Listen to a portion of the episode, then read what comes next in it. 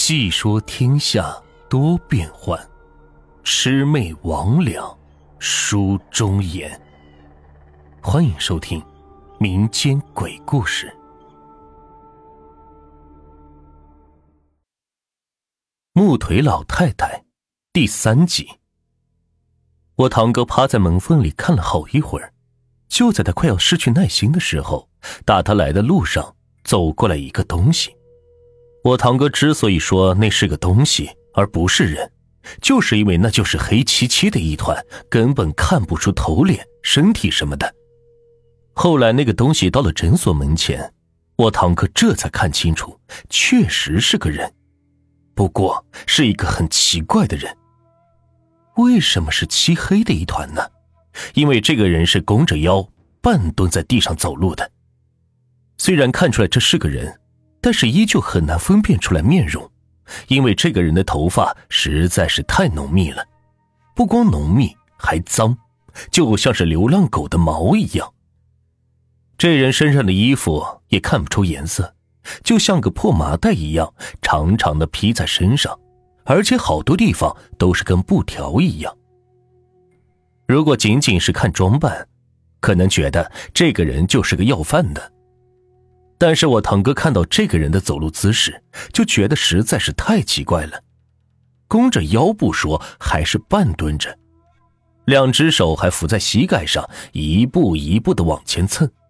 每蹭一步，地上就发出一声清脆的咔咔声。听着这个声音，我堂哥确定，刚才跟在他身后的就是这个人。只是我堂哥很奇怪。这个人走路怎么会发出这种声音呢？他仔细一看，才发现这个人没有脚，而且这人膝盖之下连腿都没有，就是两根下膝上粗的木棍。其实这会儿我堂哥已经没有那么害怕了，毕竟到了家了，而且这一路跑跑得浑身是汗，酒意也是醒了七八分。可是看这人那么走路，他心里还是有点瘆得慌，特别是看到他有一双木头腿的时候。当时我堂哥还想，既然是个人，那就没什么可怕的。当时看到这人的时候，我堂哥是躲在门后，通过门缝往外看的。为了能够更好的看清楚他的模样，我堂哥插上大门，从门后挪到了厨房。我堂哥家的厨房是在大门东侧，厨房有一扇对外的窗户，可以看到外面的情况。可是当我堂哥进了厨房，来到窗户这往外看的时候，却发现人没了。看到人没了，我堂哥还想这人是不是走了，他还四处看了一圈。就在他四处看的时候，我堂哥忽然觉得窗台下有什么东西正在看着他。他这往下一看不要紧，就见窗台下的黑暗之中，一只眼睛正在冷冷的盯着他。我堂哥被这只眼睛吓了一跳，下意识的往后躲，脚是绊在了厨房的板凳上，一屁股摔倒在了地上。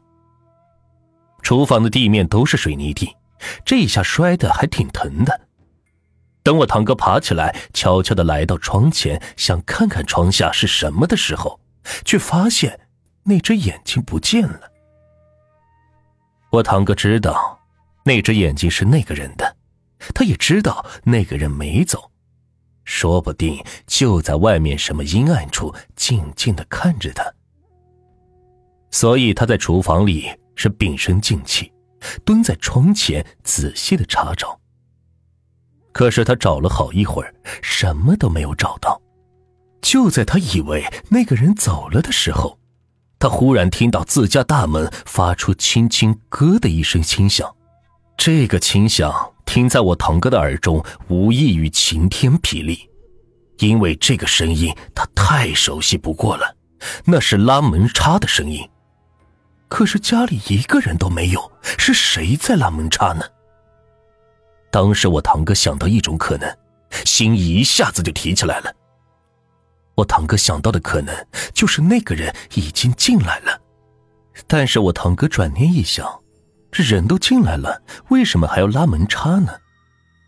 想到这里，轻手轻脚的离开窗下，他想去大门那里边看看。他蹑手蹑脚的离开了窗口，来到了厨房的门口，悄悄的探出了脑袋。可是让他惊奇的是，大门后不要说是人了，连条狗都没有。可更是让他惊奇的是，那门插还在一下一下的往回抽着，就像是有一只无形的手在拉着门插往后面拽一样。这可把我堂哥给吓坏了。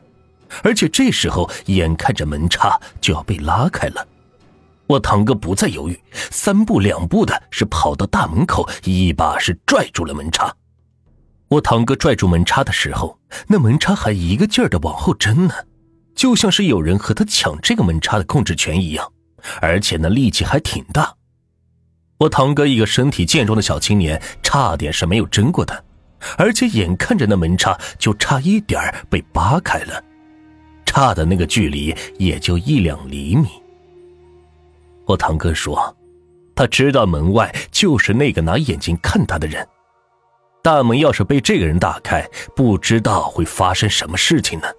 然而，就在我堂哥无比着急的时刻，门外忽然响起了一声狗叫。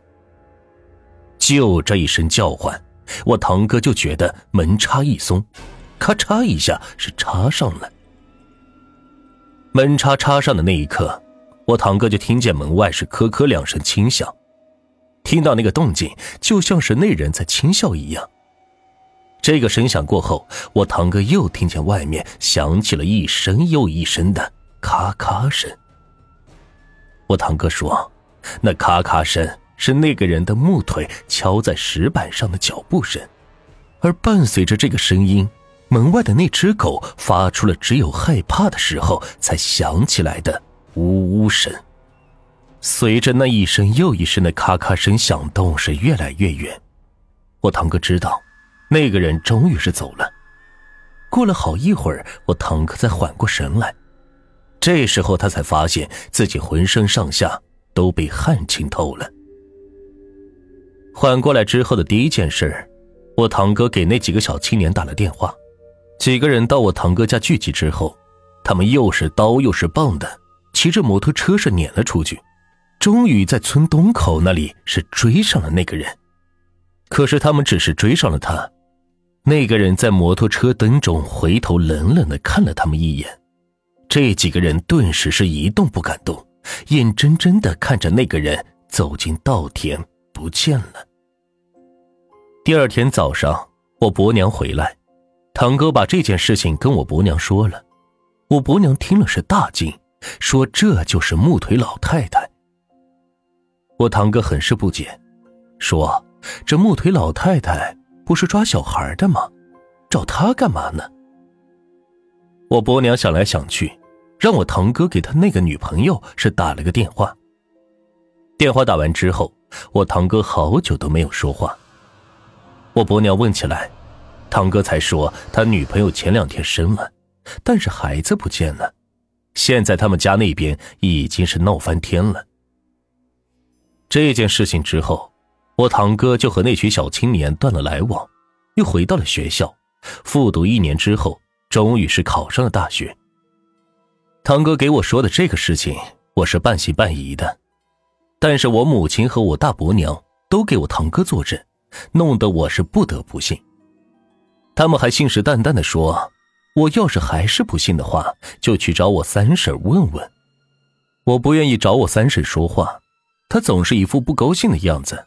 让人提不起来聊天的欲望，所以之后好久我都不知道三婶家里发生的事情。不过高考完不久，三叔来我们家喝酒，喝到一半也不知道怎么聊起了这个，我才从三叔的嘴里知道了这件事情的始末。我三叔家离我们家不远，也在路边，但是因为三叔房子地基的原因，比路面要低上不少。我其实不喜欢三叔的房子，总觉得他们家是阴森森的。可能这和他们家低矮有关系，也可能是因为院子里那棵巨大的梧桐树，或者是他们家后面的那个小池塘。我不知道别人怎么样，反正我到了他们家就觉得身上发冷，冬天的感觉反倒是不那么明显，特别是夏天阴冷阴冷的。三叔家的房子除了阴冷，房子后面还裂了一条缝，从屋顶一直是裂下来，一直到房子的最底部。三叔说，他们家的房子一开始是没有这条裂缝的，孩子不见的那天夜里下了一夜的雨。第二天，房子就裂开了。虽然房子是裂开了，但并不影响居住，甚至补完之后都是不漏雨。我就问三叔：“这房子裂开是因为下雨之后地基塌陷吗？”三叔是摇了摇头，喝了一杯酒之后说：“是雷劈的。”三叔说他们家的房子是雷劈裂的，我不愿意相信。但是三叔信誓旦旦的告诉我，就是雷劈的，你三婶亲眼看见的。其实这件事情发生的时候，三叔并不在家，在家的只有三婶和孩子两个人。当时三叔去了青岛，后来所发生的一切都是三婶告诉三叔的。本集就到这里，下集更精彩。